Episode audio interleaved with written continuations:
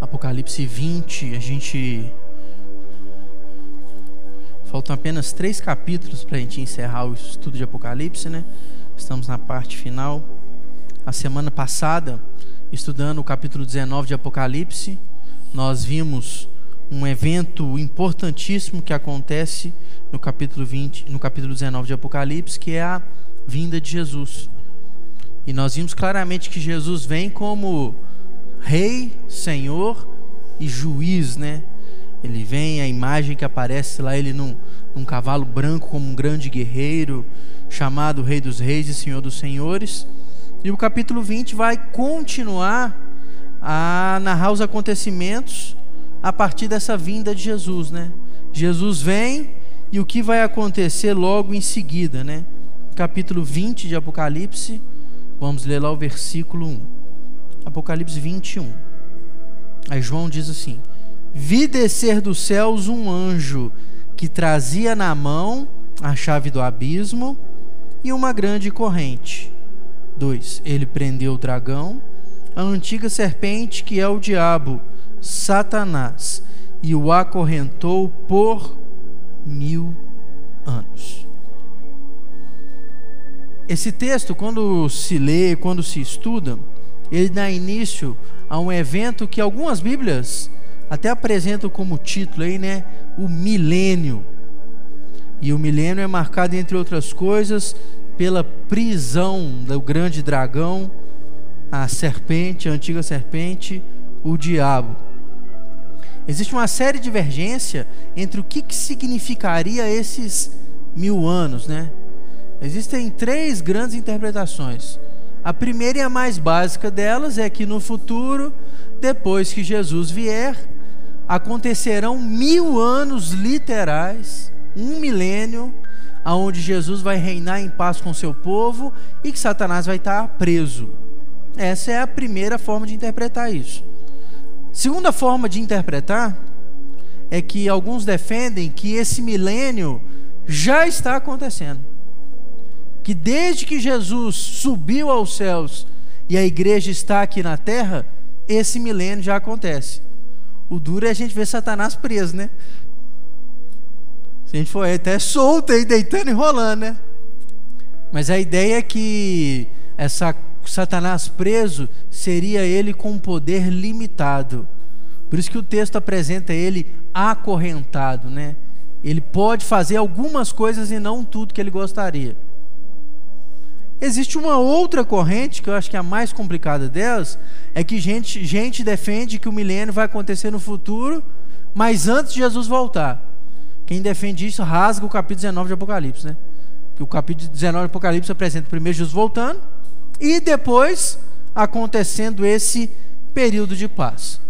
Nós temos estudado Apocalipse e vimos que basicamente tudo que aparece em Apocalipse é símbolo.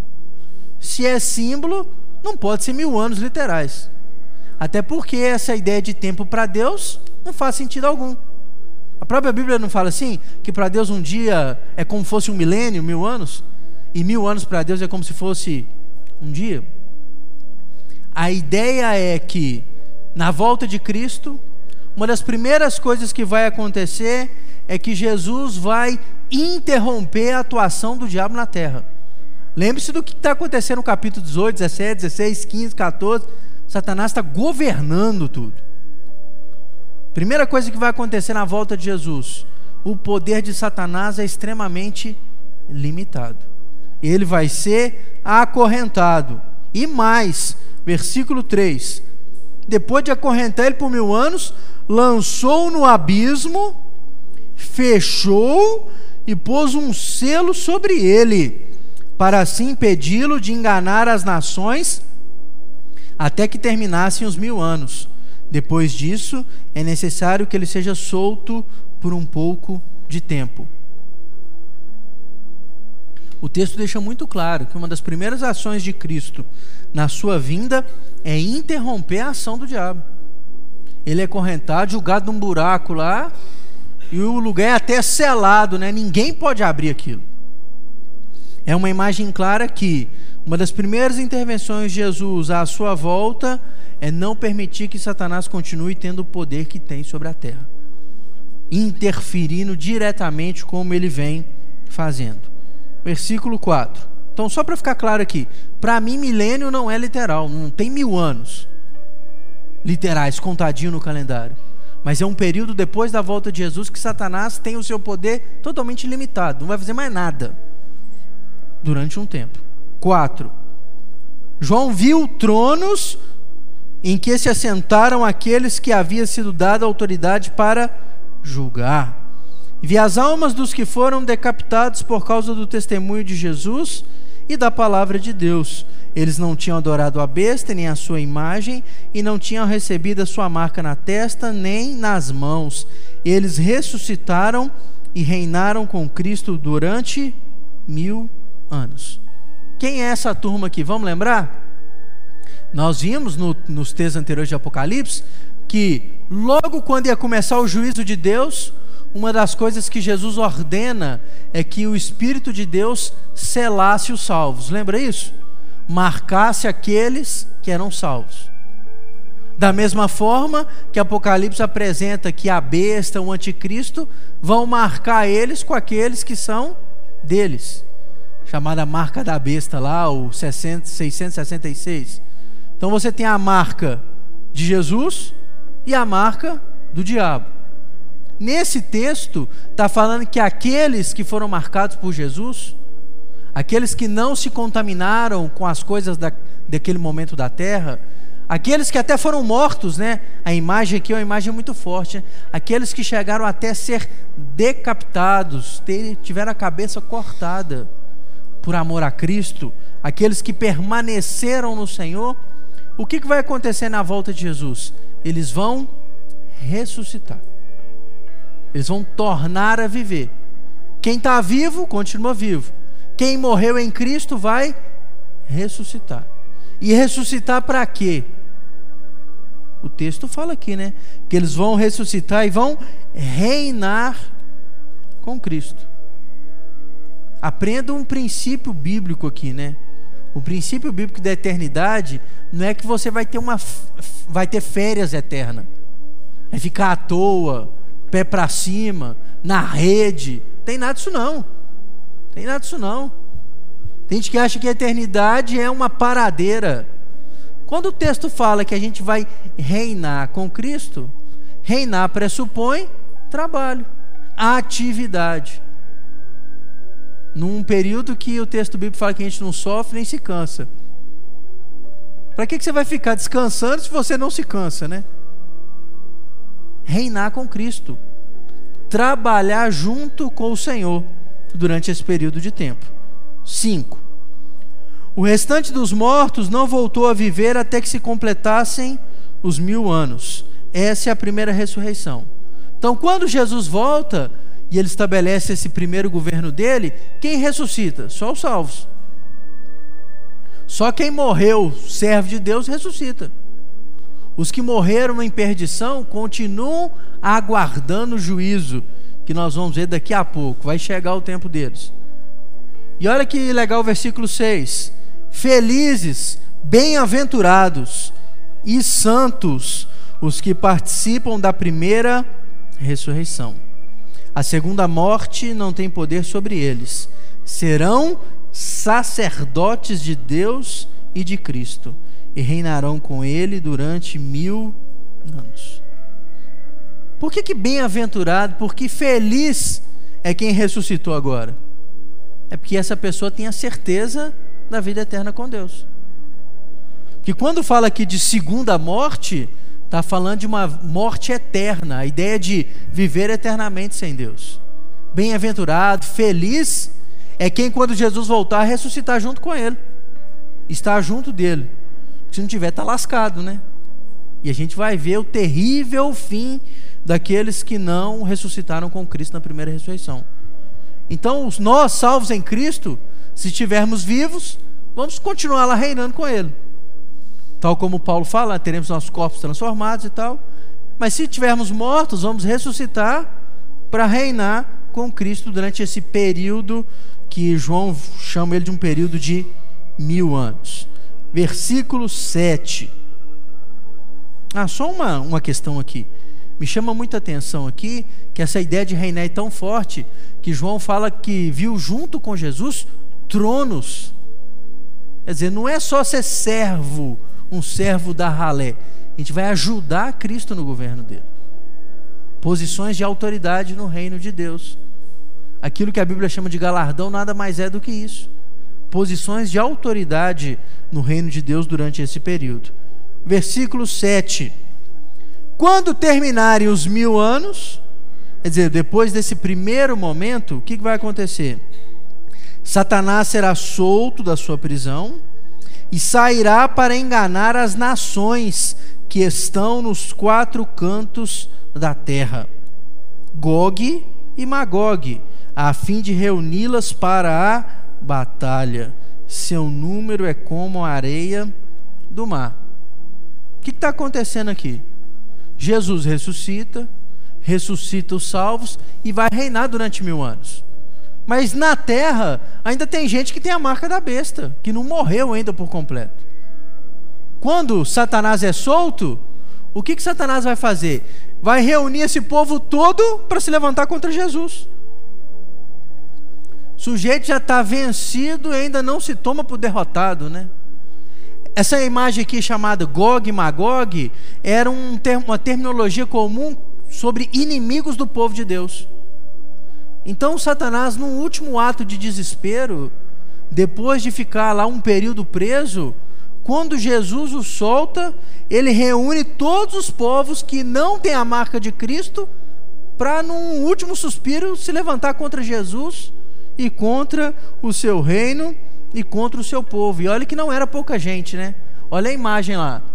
Era contado como se fosse a areia do mar. Muita gente.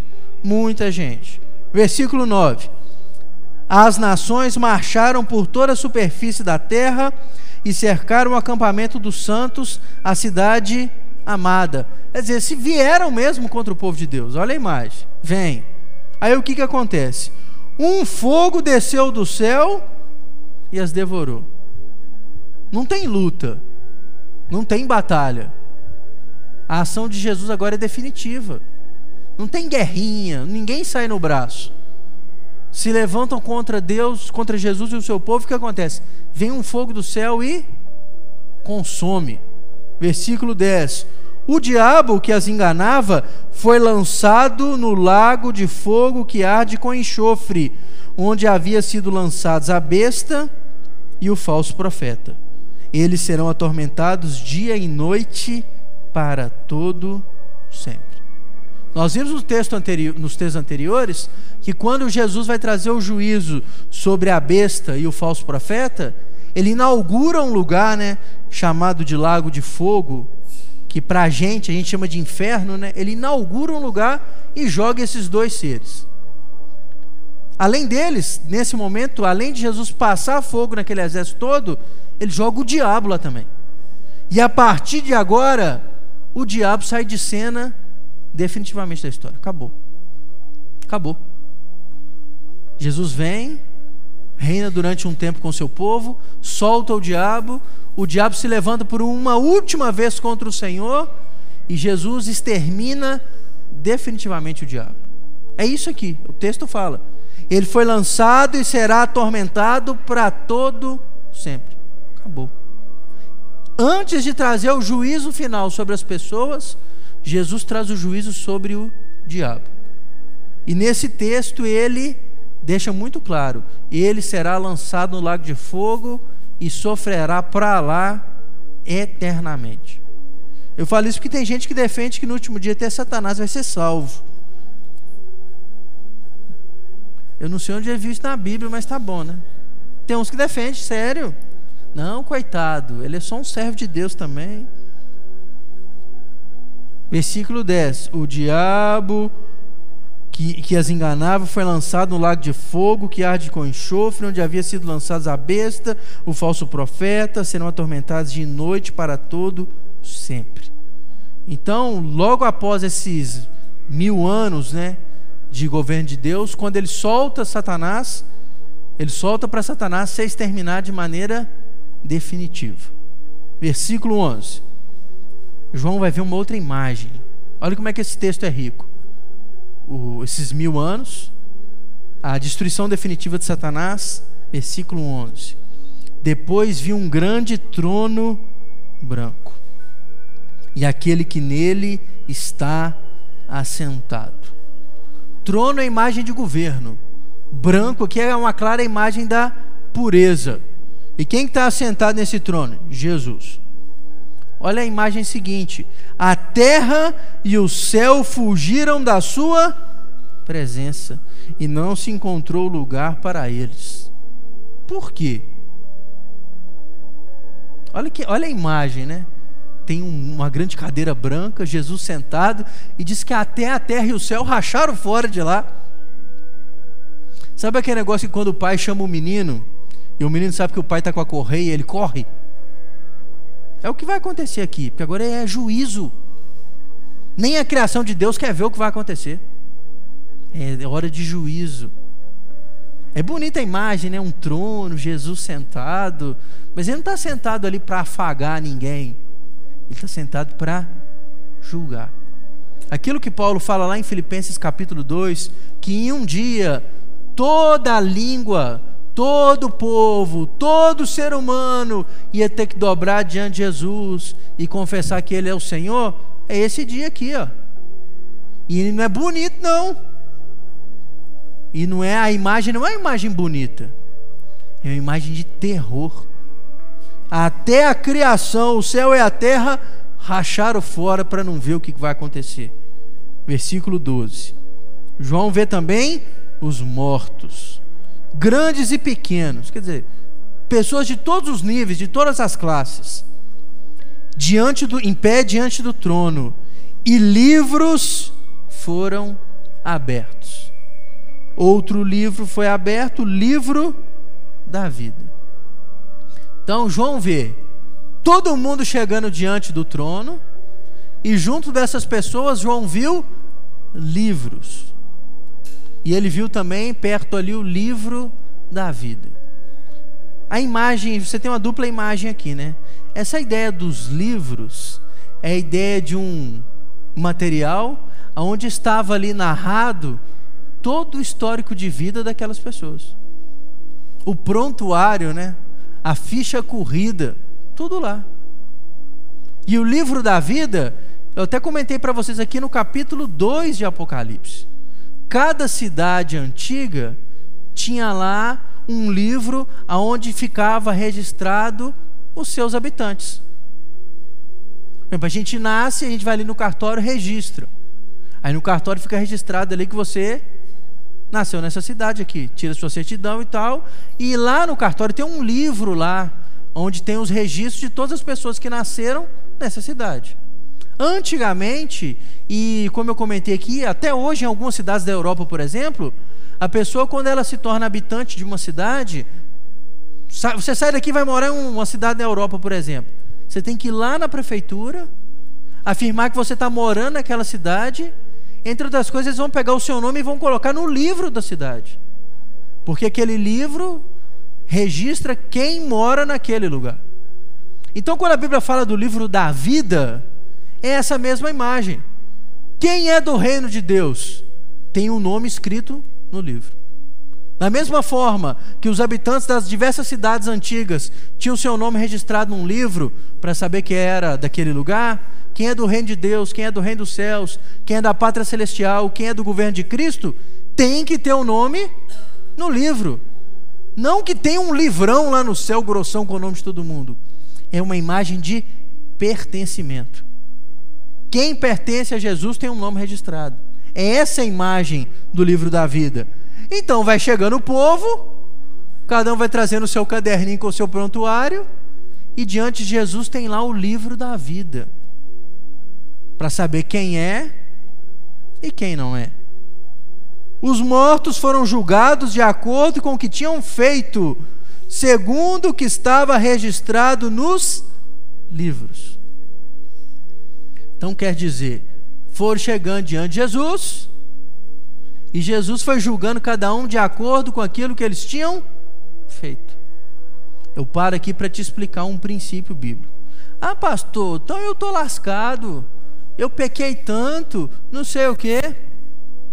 Irmãos, nós, filhos de Deus, servos de Cristo, aqueles que morrerem salvos em Jesus, você sabe como é que vai estar o nosso livro? Em branco. Sabe por quê?